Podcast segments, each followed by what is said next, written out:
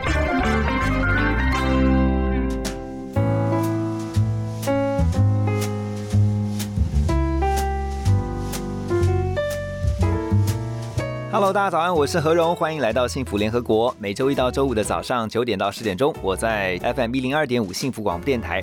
今天听完这一集，我相信大家会对于身为台湾人会觉得非常非常的骄傲，而且觉得 I'm proud of being Taiwanese。为什么呢？因为我特别要跟大家来聊的是远见他们出的三十五周年的特刊。那在线上我们要电话连线的是《远见》杂志的资深总主笔彭信珠，信珠好。何荣好，各位听众朋友，大家好。好，我要先恭喜一下《远见》杂志三十五周年生日快乐！大家都生日快乐，每天快乐，而且我特别都快乐。我特别觉得你们这一期的这个杂志啊，我现在呼吁大家真的一定要去买哈，你买到赚到。为什么？因为这个非常的厚，比比平常你们出的都还要厚，因为你们这一次真的是报道非常的丰富哈。那你们的封面故事是世界亮点产业少不了台湾，哇，这个一看就觉得非常的吸引人，而且呢，你可以看到在上面他特别提到了哈，八十五个台湾的黄金小镇，有二十一个国际级产业。虽然说面临这个疫情的考验哈，但台湾成为全球的稳定供应链呢。先来讲一下，你们这一次特别在三十五周年的特刊做了这样的一个报道，我相信是有重大的意义的。因为那个，我想要带领听众朋友回到一九八六年那个年代的台湾，对，然后那个年代记不记得我们台湾是制造业的高光的时代？嗯，何荣，我不知道你是几年级生，五年级生大概都知道，我们拥有很多王国的封号，比如说帽子王国、嗯成衣王国、玩具王国、雨伞王国，还有袜子好多好多哦好多王国的封号，嗯。所以我们是制造业大国。嗯那我们台湾前烟角木，对不对？嗯嗯嗯可是，在一九八六年同一年，也是反转的一年。嗯，那一年就开始东南亚、中国大陆崛起，然后刚好台湾的工资也上升，然后人力缺乏嘛，嗯所以就很多的工厂，记不记得陆续一直外移？外移对，哦然后陆续外移，大家就一直很担心台湾会产业空洞化。嗯产业空洞化这五个字，对四五年级生来讲，真的是很耳熟能详的五个字了哈。是，是所以我们就很担心说啊，完蛋了，台湾要变鬼岛了，而且后来。而且后来才有所谓，就又听到说什么产业要赶快升级啊，要转型啊，来应应这样的危机啊，嗯然后呢，那一年的七月呢，远见创刊了，然后我嗯们第一期的封面就是从中华民国看世界的舞台。嗯好，然后我们就开始，我在就想，就说那三十五年之后，我们要呈现给读者的是什么东西呢？嗯我就在想说，我们应该要重回这一块土地，嗯就是重新再去审视这三百六十八个乡镇市区嗯，有没有一些新的变化。嗯结果呢，调查之后才非常的惊艳。我我要跟听众朋友分享的是说，其实台湾没有所谓的产业空洞化耶。嗯，你知道我从哪里看出来吗？因为我们调了三十五年来的一个出口的产值，是理论上我们工厂都外移，我们应该出口产值不会成长，对吧？是，可是我们的出口产值从三十五年前的五点多兆到现在的十兆左右，嗯我们大概是过去的六点七五倍。对我看到你们有特别做了一个表格哈，就是说这个甩脱这个空洞化的危机，然后出口值，就像你刚刚讲的是，其实是逐年成长的是啊，所以从这一点就可以证明我们产业没有空洞化，对不对？对，那为什么我们的出口产值可以从一点五亿兆到十点二兆？嗯。证明的一件事，我们是不是升级了？嗯嗯嗯，优化。因为我们的，量变少嘛，对，但是我们的值提升了，嗯。所以我们是转中高阶产品的路去迈进的。嗯，所以我看到你们在这个文章当中特别提到一个概念哈，因为大家都以前都常听到 MIT MIT 就是 Made in Taiwan，但嗯。现在你们提出了一个叫做 Made by Taiwan Yes，为什么？MBT，right？因为你知道台湾的资源很少嘛，我嗯们土地面积这么小，那台上很聪明，因为你知道我们 buyer 他基本上是喜欢一条龙的服务，就是说我很喜欢和荣制作的东西是，我希望和荣可以提供我的是中高阶产品，全部都有，中高低阶全部都有它变成。是一个供应链这样子，对，所以呢，他就把低价跟量产的东西移到中国大陆也好，移到越南也好，移到印尼也好，对吧？嗯嗯，可是我觉得台商他们很爱台湾，我不得不跟他们说谢谢，因为他们很多很重要的技术根本是留在台湾的，是，所以因为这样的关系，所以台湾出口的东西变成都是中高阶为主。嗯嗯那如果说你想想看哦，我觉得现在是一个国际化的概念，地球村的概念嘛，所以为什么叫 Made by Taiwan？意思就是说，虽然我这个工厂不是在台湾，可是呢，这个工厂的拥有者是台湾人跟台湾企业。是，那 totally 我们把它称为台厂啊，就是台湾的工厂，嗯不管它基地在哪里。我们其实，在世界的这个产业地图上是扮演非常非常重要的角色。是，也就是像新竹刚刚讲到，就是说我的关键核心最有价值的那个技术。那个 know how 我还是留在台湾。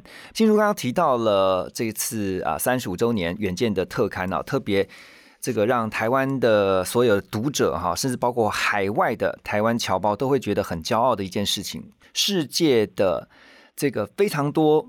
包括产业的一些关键啊，不管是从大到小到那种零组件啊，都是从台湾来的。我觉得我这看完之后，我很感动哈。那其中我看到像你们有特别 highlight 出来，台湾最强十七家电子业哈，竟然都保持在世界第一的。比如说，举几个例子哈，我们最熟知的全球第一大晶圆制造商就是台积电，然后呢，红海是全球第一大的电子代工厂。那另外像是这华硕呢，是电竞硬体品牌哈，全球第一。那什么联发科啊、台达啊，还是大力光啊，大力光啊，这个我相信大家也都耳熟能详。这个手机镜头，你要是高阶的这种手机镜头的话，你一定要大力光所做出来的。我这样讲不完呢、十七家哎、所以何荣刚刚有提到，就是半导体，我不用再多赘述了哈。嗯那个半导体对台湾的这个重要性不言而喻。然后呢，不止半导体，就是涵盖其他的整体的电子业，它其实占我们整个出口的比占快要到六成了。嗯哼，等于就是说，我们整个台湾从台湾这个基地出去的东西，电子业，包括 PCB 啊，包括伺服器啊，包括等等等，嗯已经占到快六成。那其中最重要的当然是半导体，因为半导体占到三点二二兆。嗯然后半导体之所以厉害的地方是，我们不仅晶圆制造世界第一，而且我们世界的占比是七十七趴哦，哇七成七哦，都是来自台将。近要八成哎、嗯。然后封装测试也有到五十七趴。嗯。IC 设计到二十趴，然后我要跟听众朋友那个先预告一下，其实台湾不是政府常常讲的只有三个造园产业，其实我们已经有六个造园产业，然后再加上今年预估今年 IC 设计可以突破一兆，哦哎、那除了台积电，那我们知道了，还有哪就是就是电子业里面呢，除了我们所知道的那个什么呃晶圆制造嘛，嗯然后还有那个封测，我们还有那个呃还有伺服器，嗯然后还有网通，然后我们还有那个 PCB，PCB PCB 是最新的那个造元产业。嗯然后我们预计今年会有一个 IC 设计，它也会突破一兆。嗯哼嗯哼然后呢，因为听众朋友实在是太踊跃了，后来他们跟我说，我们的纺织业也超级厉害。他说我们现在叫做机能性纺织业，哦对，机能性布料啊，对啊，对，研发出来的，如果连海外的话，也快要破兆了。哇，对，其实我们有很多很多，就是因为以前我们不知道，然后没有很用心去整理，所以我们就一直觉得说啊，我们好像只有半导体，好像只有这个机械设备，嗯对不对？你记不记得？嗯好像只有呃影像显示器，对，对，所以你知道像。之前大家在提到说台积电，台积电哈说护国神山啊，后来大家就在产业界就开始有另外一个说法，叫做护国群山，就是我们有好几座像你刚刚提到的这些破兆的这些产业。然后我嗯特别在这次你们的报道的文字当中我看到，就是你刚刚提到那个 PCB 以外，是还有一个伺服器。你说全球超过八成的高阶云端伺服器都来自台湾，你甚至在上面写说，只要一断链啊，包括像是我们所熟知的 Google、脸书、亚马逊、哈、微软这几个云端大客户，铁定停摆。所以你就知道台湾的关键的这个影响力在哪里。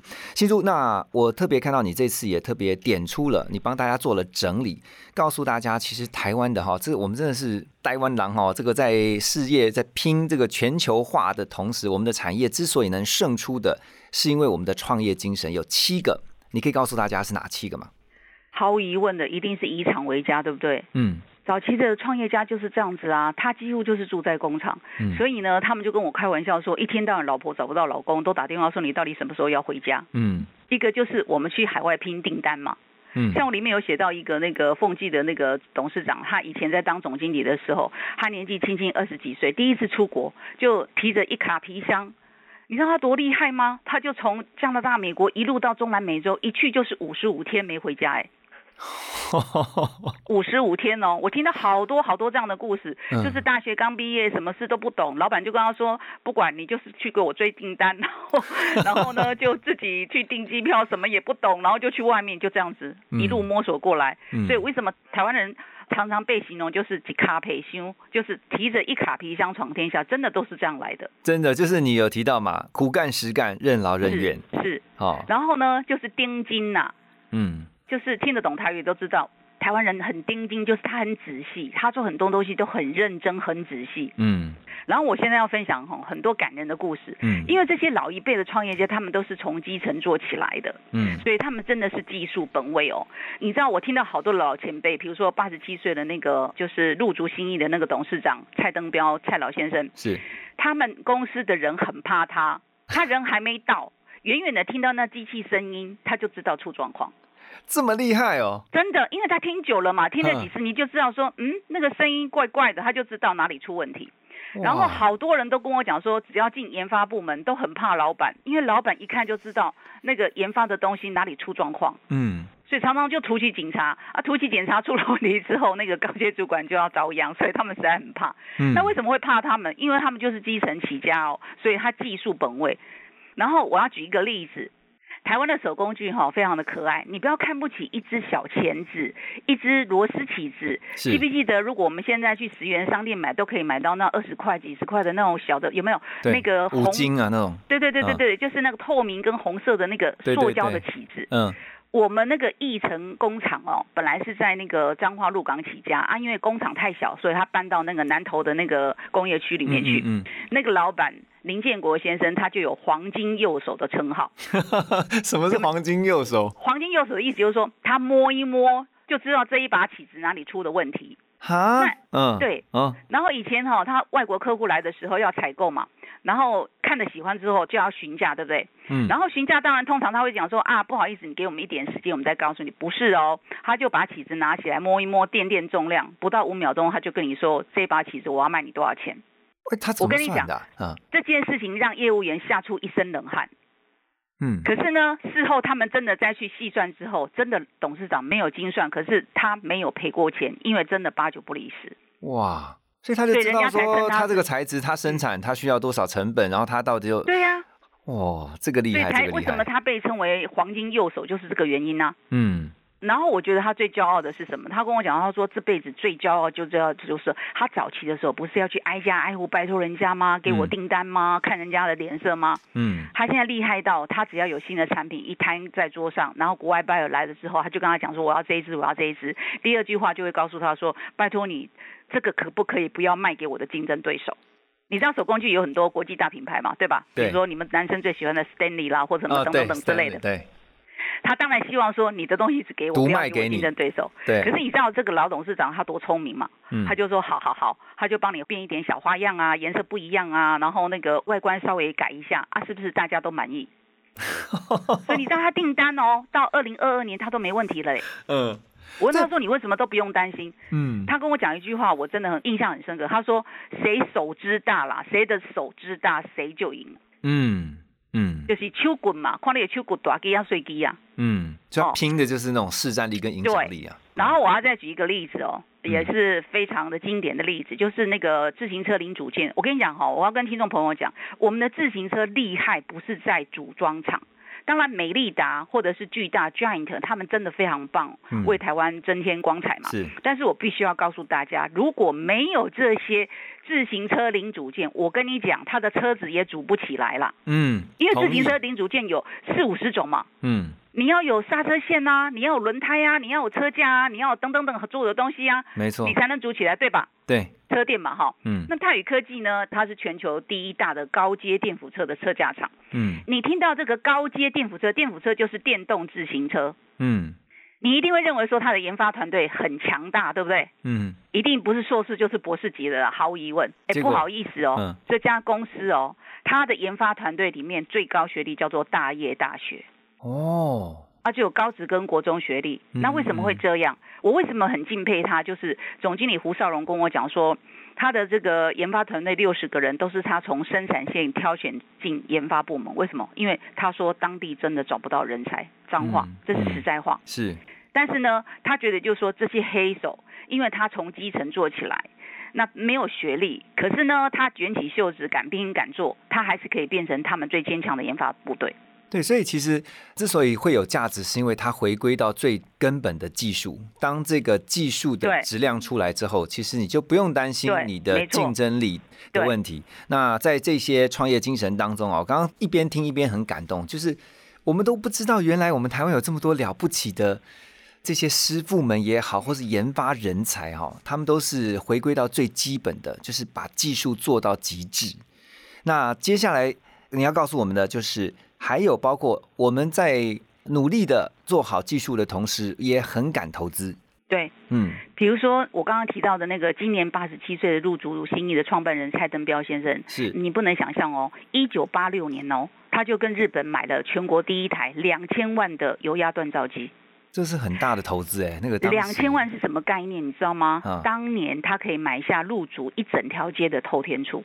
哇，那现在换算成现在不知道几个亿了哈。对，嗯，然后人家就在笑他说：“啊，阮开一个工厂，甲十外班干呢，啊，你买一个机器要开千外班，你敢没合？”对啊，嗯就，在笑他说你划不来。可是我跟各位听众朋友讲，就是有这样的远见呢，他敢投资啊，嗯敢研新创发。你知道研发创新除了人才之外，一定要有机器设备配合，对不对？没错，你知道入足新力哦，他明年营业额要达到八十亿了，嗯，他只是做螺丝螺帽而已，哎，哇，何荣你应该知道，螺丝螺帽它就是工业之米，嗯。之米的意思就是说它小小一颗，嗯，可是你所有的机器设备也好，所有的电子产品也好，你一定要螺丝才能够组起来，对吧？哎，这个我要先插一句话哈，这就是我们常常听到讲说，不要以为自己是一个小螺丝钉，对就就没什么。因为我是机械工程毕业的，好，我我这个一定要讲一下啊，因为一个螺丝钉，如果你那个做的材质不好的话，那个牙一崩，哦，完蛋了，整个机器就动不了了，是啊，嗯。大家都不知道，其实 iPhone 里面也有螺丝啊，对吧？对对对，嗯。你，所有的举凡所有跟电子产品相关的，嗯。一定要有螺丝。而且那个螺丝的品质要很好哦，是，你知道我们嗯螺丝品质可以好到那个晴空塔，就是那个日本的晴空塔上面的螺丝，嗯，那个防锈的那个螺丝是我们做的。哇，so proud，嗯，对，所以就是说，真的不要看不起这些黑手了。嗯嗯，因因为我们在那个你你知道在那个大肚山那一带叫做机械走廊嘛，对其实这个机械走廊就是叫做黑手窟 o c h u k u 啦。嗯所以这个 o c h u k u 才会诞生的，比如说自行车零组件呐、然后我们的工具机啊、手工具业啊，很多都是在这边产出了。嗯嗯，然后我还除了那个陆竹新的那个老先生之外，你知道那个有一个在做套筒的，我不知道那个很多听众朋友可能不知道什么叫套筒，可是套筒一样，因为那个何龙一定知道你是念机械的。对，套筒呢，它小小一颗，可是它也非常的重要。嗯，然后呢，那个董事长尤祥正，他在一九九七年哦，也大概就是二十四年前的事的嘛，哈，二十三、二十四年前的事。他资本额只有五百万，他就投入了两千万，做什么？做自动化仓储管理系统。哇，这么早就已经开始在做自动化仓储了，记不记得那个年代会做嗯自动化仓储管理系统？应该是大的电子厂或者是大的物，对不对？对，那那时候同业同样也不解、啊，他就说你资本额才五百万啊，营收一点点，你干嘛花这么多钱去做这个自动化仓储设备啊？我很好奇哈，新都，嗯我相信你也问过这些，就是你刚刚提到的几位老板，就是当时他为什么会有这种远见？你知道吗？因为那个你只要你只要去参观做那个套筒厂的人，你就知道，你知道那整个工厂都有好多好多的塑胶桶，摆着好多好多的塑胶桶，那那一个塑胶桶都是四五十公斤重，嗯里面全部都是套筒，大大小小的套筒，不知道有几千种尺寸的套筒。嗯，那你这个套筒呢？你要拿到某一个套筒的时候，你知道一箱一箱叠起来嘛，就叠在站板上面嘛。对那，你要找某个号码的时候，是不是要用那个机械手背先去把它拿出来？嗯然后那个员工再一桶一桶去找，嗯，那他是不是很费时费工？这些都成本，对，所以那尤祥正董事长他心里讲就说，不能一直都在做这样的事吧？没错，所以他就大力去投资这件事。那投资这件事有什么好处？他现在全部都电脑化啊。比如说我输入我要某某 A B 三二四五的这一个套筒，对，然后它那个它那个输送带就会很快速的自动减料，对，找到嗯透过输送带就到那个啊，我知。道了，我想通了，为什么？因为这样的话，你在跟对手拼那个出货速度的时候，你就比人家快了。是啊，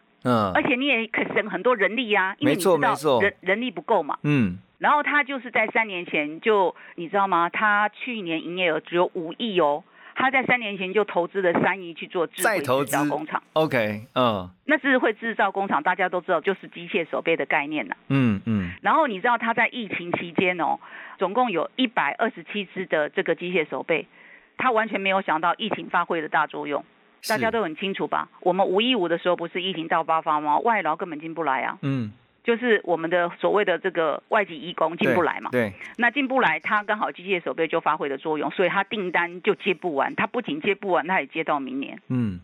哇，实在是哇，直播间好有趣哦！听着听着，我觉得其实台湾的这个拼搏的那个精神哈、你越听会觉得越热血。嗯刚刚提到这个我们的创业精神呢、台湾的这些能够把台湾的价值哈、能够凸显出来，MIT 品质保证的精神。提到了好多个，那接下来还包括像我看到你在文章当中有特别提到，像无可取代的全方位服务是啊，绝无仅有的完整的产业链。等一下有时间能够来聊。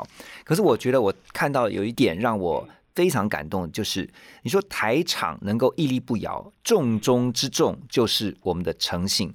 这个部分你怎么观察的？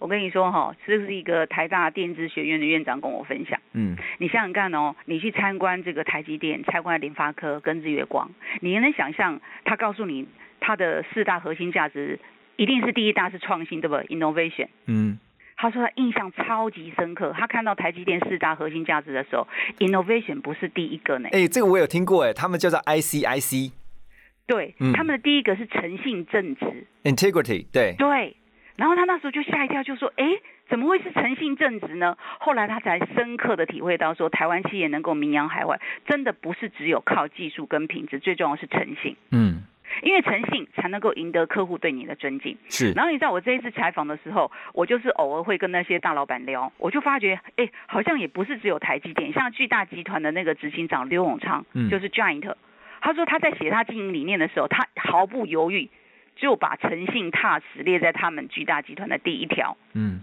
的里面，因为他跟我讲说，如果呢你彼此都不能信任，那你连话怎么讲的都不知道怎么讲了嘛。那我举一个例子哦，就是你有没有想到，为什么台湾的这个宝成也好，宝成是全世界最大的这个制鞋的代工业者嘛，对吧？对，他代工 Nike，代工 Adidas，还有代工 Timberland，还有好多好多好多。嗯。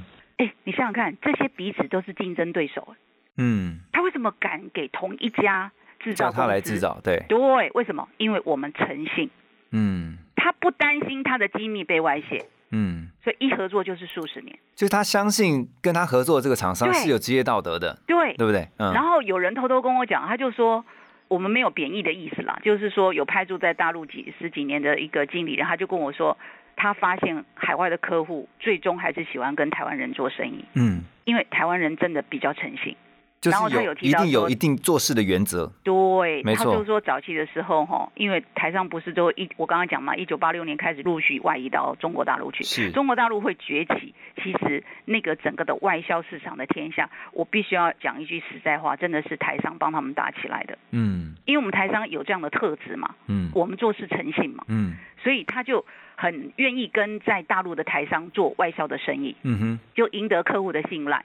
然后他们就慢慢的，他们的这个制造业跟外销产业也起来了。对，就单子也就转过去那边，对对对对对对，嗯，所以其实你看，这个诚信真的是对于一个产业的经营来说，哈，一个企业的永续来说是非常非常的重要了。我觉得台湾的产业在这一块守住的话，其实因为面对现在全球化的竞争哦，我也看到你这别在里面有点出，就是说是竞争是非常残酷也非常的真实的哈。我们要怎么样能够突围，怎么样能够继续活下去，其实就必须要有一些 know how 的，是。嗯我说实在话哈，我特别特别要跟各位听众朋友讲，我们这次不是发现了二十一个那个产业聚落吗？对，我才知道说天哪，为什么我们一直可以屹立不摇？台湾这么小哎，说真的，我们不是自贬身价，我们的那个人口真的不到全球的这个零点二四趴，然后我们的那个面积也不到万分之二点四。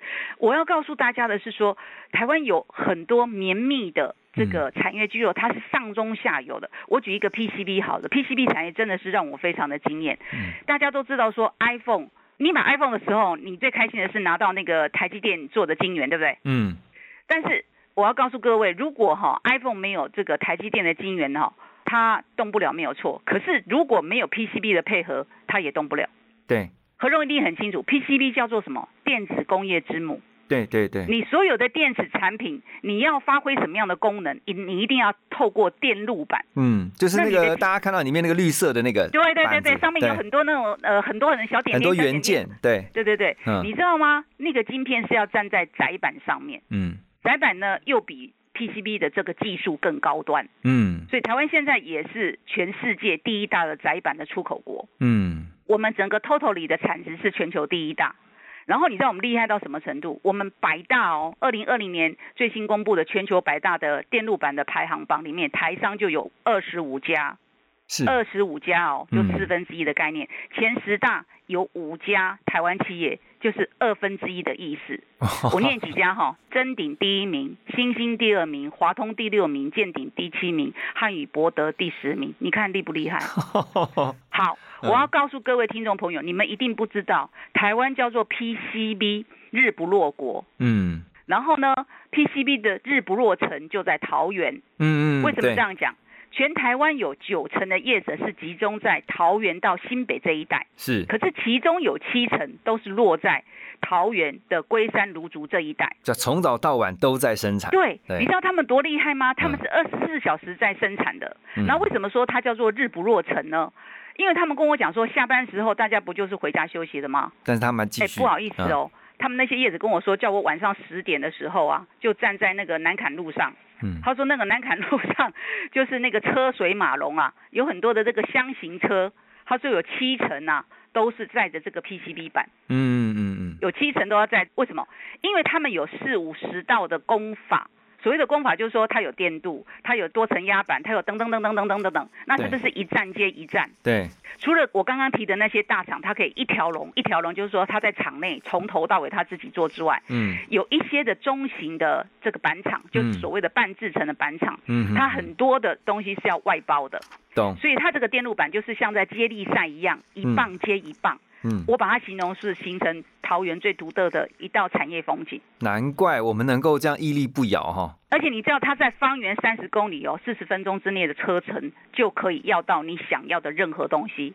你很难想象哦，二十一世纪今天的台湾，在 PCB 产业里面还可以有一个人的公司，太棒了，真的。所谓一个人公司，就是说你很厉害，你去国外拿的订单回来，对不对？嗯。然后就分配下去，把我的东西全部发包出去。然后就变成一个产业的供应链，然后一个聚落回来之后呢，他只要做测试，最后一关的测试，测试如果是 OK 的，他就可以出货了。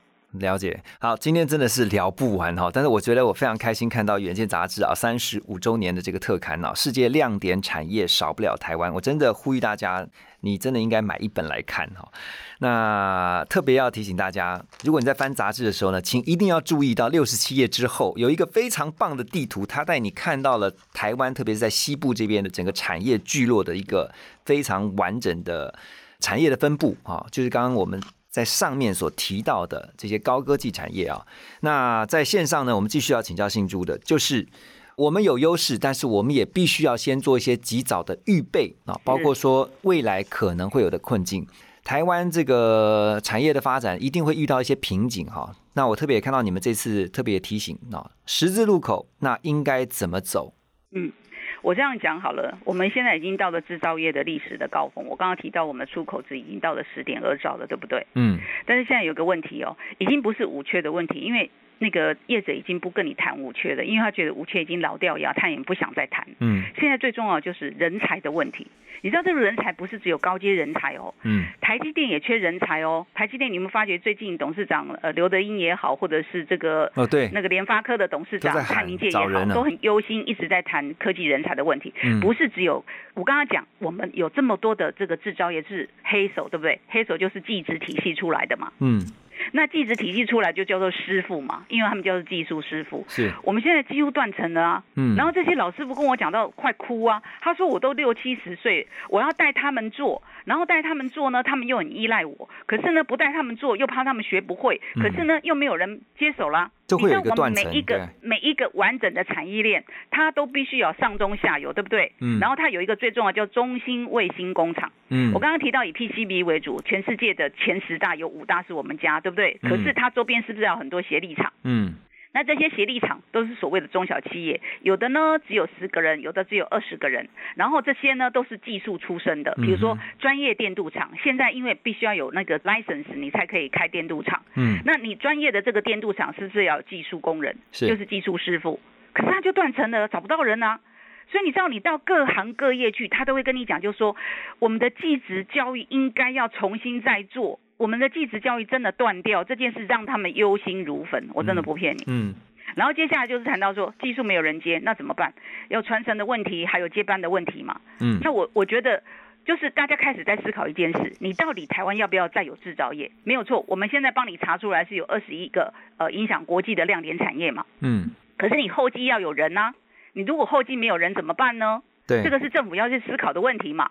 所以呢，大家就想出来说，好，那没有人，那我们就搞智慧制造。智慧制造的意思就是我刚刚提到，就是自动化嘛，嗯哼数位化嘛。数位化对哦，然后大家开始要转型嘛。嗯可是中小企业又跟你讲，就说不是我不要转型啊，哎，那个智慧制造要花很多钱的。嗯要投入非常多的经费对，嗯那你除了投入钱之外，你还有人才耶。还可是人不就不够了吗？嗯这就是大家的困境嘛。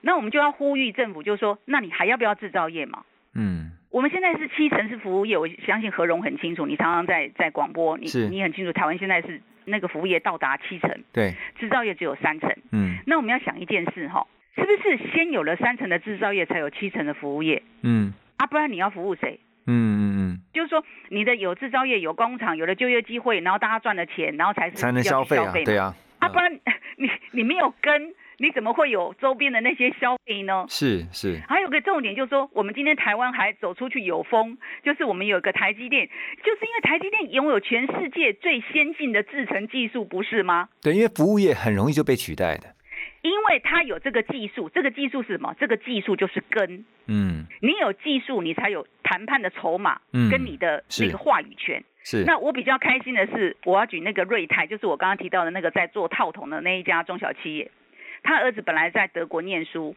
那因为他爸爸要投入智慧制造嘛，那就问他儿子说要不要回来。那你知道他是独生子，他就只好回来了。回来之后，他就开始跟爸爸一起在做这个智慧制造的部分。我觉得这个孩子哦，他很早熟了，他才三十岁，他就跟我讲说，他一定要去做这件事的原因，就是因为他也不能看爸爸的事业就这样子不见了嘛，对不对？嗯嗯可是他也很辛苦，因为他吸引人。他们是在那个嘉义的那个大埔美工业区，是他工厂设在那个地方，他好不容易才找到九个到十个年轻人投入。嗯哼那他觉得这或许是一条路，为什么？因为我刚刚有提到那个套筒哦，它最主要的工作就是上料跟下料，上料下料，他就是要用大量的人力。嗯那他也清楚，就是说你每天叫人家上料下料上料下料，能够做到六十五岁吗？嗯哼嗯哼然后因为你上料下料，因为你这个工作是比较低阶的，所以他也不可能给你很高的薪水，对吧？对所以他薪水已经到了天花板。